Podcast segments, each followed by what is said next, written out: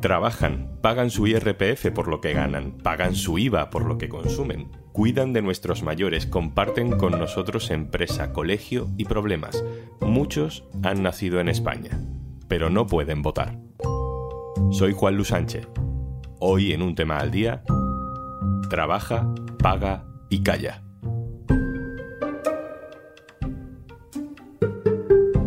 Una cosa antes de empezar. Hola, hola, por fin es viernes. Y como cada viernes, al final de este episodio, te recomendamos un podcast o un audiolibro por si te apetece escuchar algo nuevo el fin de semana. Y si entras en podimo.es barra al día, te regalamos 60 días gratis para que descubras todo nuestro contenido. Yo siempre lo digo, ¿no? Esto es una realidad bastante común en los márgenes, la verdad es que yo ya era bastante consciente. Lo que pasa es que cuando llegaban las elecciones y cuando llegan, pues pasa que sientes esta impotencia, ¿no? De que los políticos, ¿no? Y que básicamente ni se dirigen a nosotras, nos arrebatan la voz y no podemos decidir en el país en el que hemos nacido, en el que hemos decidido vivir, residir, formar familias o lo que sea. Te presento a Safia. Tiene 27 años, es española, nació en Tarragona, es hija de inmigrantes marroquíes y hasta ahora no ha podido votar en ninguna de las elecciones que se han celebrado en el país donde nació. Este domingo será su primera vez. Si no tienes la nacionalidad española, no puedes votar en España. ¿Vale? O sea, no puedes votar porque si tú heredas el estatus legal de tus padres, es decir, si tus padres están en situación irregular, tú vas a estar en situación irregular pese que hayas nacido en España. Y si tus padres no están empadronados, no pueden empadronarse porque viven en la calle, porque viven eh, en, donde sea, tú tampoco vas a estar empadronada, entonces vas a estar en este círculo que se muerde a la cola de no poder regularizar tu situación. En España, un bebé no recibe la nacionalidad por el hecho de haber nacido en suelo español, sino que hereda la nacionalidad de sus padres, también incluso si esos padres son inmigrantes con todos sus papeles regularizados. Safia, nacida en España, obtuvo el mismo pasaporte que sus padres el de Marruecos. No estamos hablando de turistas, estamos hablando de gente que ha nacido en España y de gente que lleva años en España y que cumple con todas las obligaciones, se le exige cumplir con todas las obligaciones. En 2019 Safia ya participó a su manera en las elecciones. Hay una iniciativa social que se llama Te cedo mi voto. Personas que habían decidido abstenerse se ofrecen para votar lo que les indiquen ciudadanos inmigrantes o hijos de inmigrantes sin derecho a voto a mí me interesa la política desde siempre, ¿no? Y um, mi familia también es muy política. Mis familiares son del RIF, ¿no? Y siempre han tenido un papel fundamental con la política, con la resistencia colonial y todo. Entonces, a mí me interesaba muchísimo la política. Entonces, hubo en redes sociales gente que quería cederme el voto, ¿no? A mí, entonces, claro, como empecé a ver que había más de una persona que quería hacer el, el voto, pues pensé que quizás sería buena idea ponerla en contacto con otras personas, ¿no? Aunque esta vez ya tenga la nacionalidad para participar 27 años después de haber nacido, Safia cuenta que no puede vivirlo como un proceso ilusionante, sino más bien como un recuerdo permanente de las fronteras que hay entre unos vecinos y otros. En España, hay casi 4 millones de personas empadronadas que no tienen derecho a voto en estas elecciones. Sé que hay personas, que hay miles y miles de personas que van a seguir sin poder votar, van a seguir teniendo muchísimas trabas en las oficinas de extranjería y que queda mucho por hacer, ¿no? Siempre se te busca un pero o un motivo para decirte que tú no eres de aquí, ¿no? Y que eres, pues también inmigrante sin haber migrado. Y es así, y te lo recuerda la sociedad y te lo recuerda la institución, porque si la institución te da un número de identidad extranjero, un permiso de residencia para residir en el país en el que has nacido y te quita derechos, te está recordando cada día que tú no eres de aquí. Vamos a explicarlo. En las elecciones generales y en las elecciones autonómicas solo tienen derecho a voto los vecinos con nacionalidad española. En las municipales, solo en las municipales, pueden votar algunos extranjeros. Son los residentes de origen europeo, de la Unión Europea, y también aquellos que lleven un tiempo viviendo aquí y que vengan de 13 países con los que España tiene acuerdos. La mayoría de los inmigrantes que viven en España vienen de Marruecos, Rumanía, China, Colombia. De esos países solo tenemos acuerdo con Rumanía, porque es europeo, y con Colombia. Y solo para las municipales. Vamos a lavapiés. Mi compañero Marcos García Santonja ha estado con un vecino sin derecho a voto.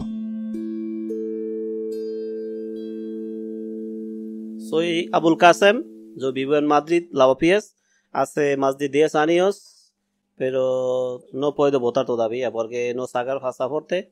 Y antes de la sacar pasaporte no puedo votar de español, ¿no?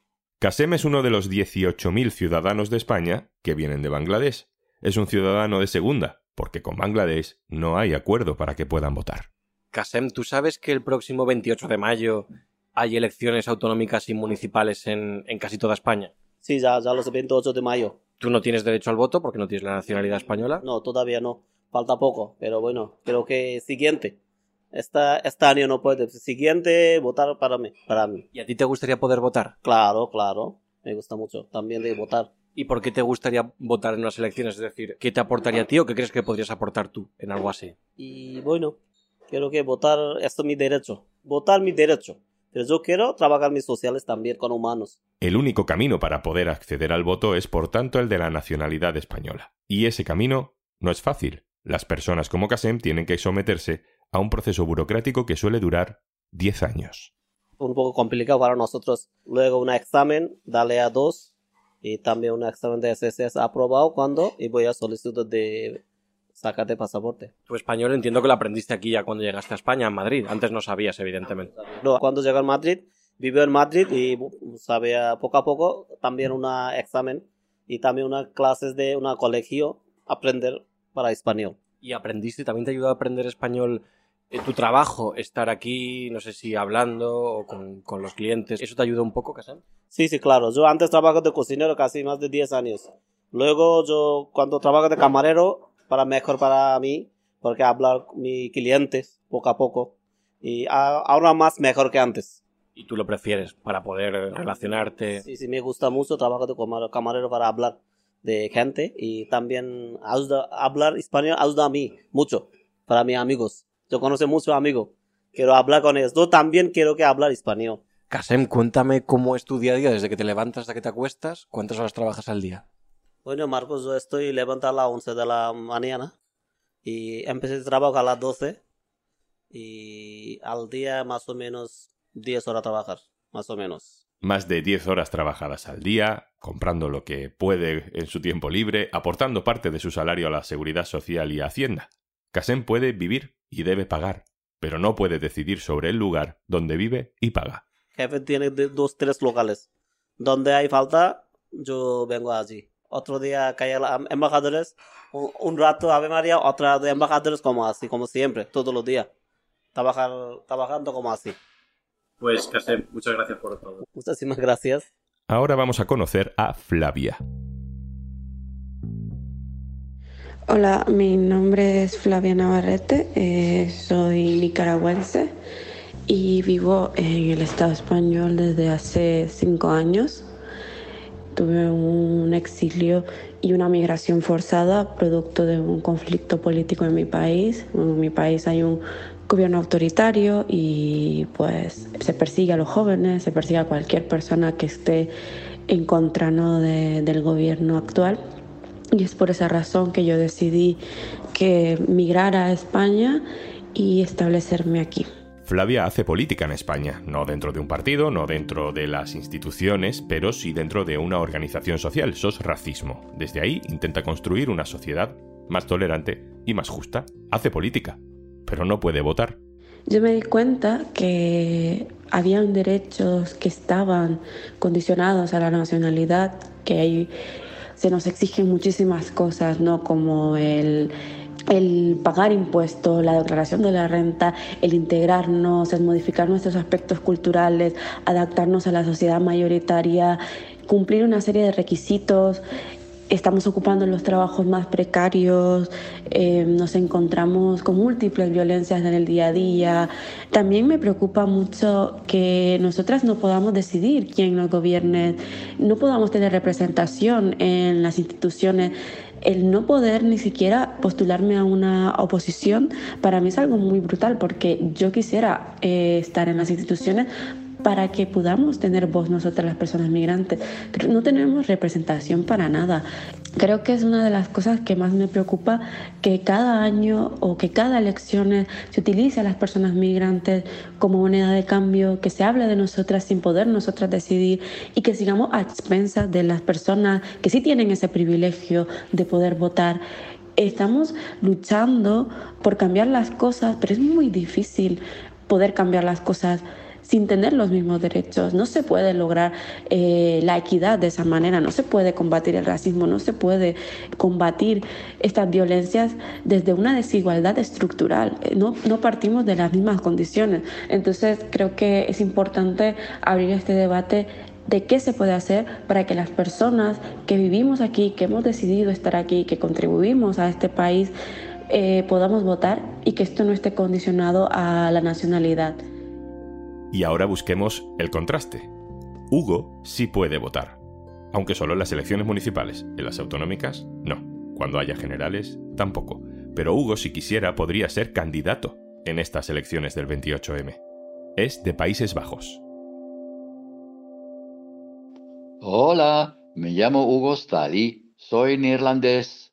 Vivo en España desde el año 1972.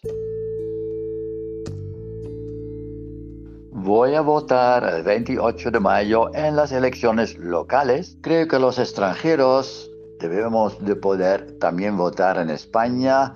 Después de todo, estamos pagando impuestos como los demás. Con ya casi 6 millones de personas extranjeras viviendo en España, ya es tiempo de reconsiderar el sistema de las votaciones. Entonces, no solamente votar en los locales, sino también autonómicos y, ¿por qué no?, también el gobierno central.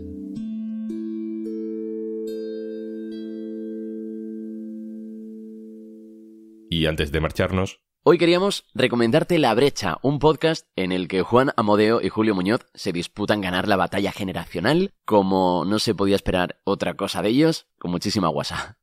Deberíamos de hacer un podcast para aclarar qué época es mejor, si la tuya o la mía. Un podcast es lo que tienen ahora todos los modernos, ¿no? Tú no puedes ser moderno si no tienes un podcast. Correcto. La brecha. Un podcast donde debatiremos qué época es mejor, si la de la gente que ya tenemos pelo en las orejas. O la gente que entendemos el TikTok. Esto de brindar es de todas las generaciones. Sí.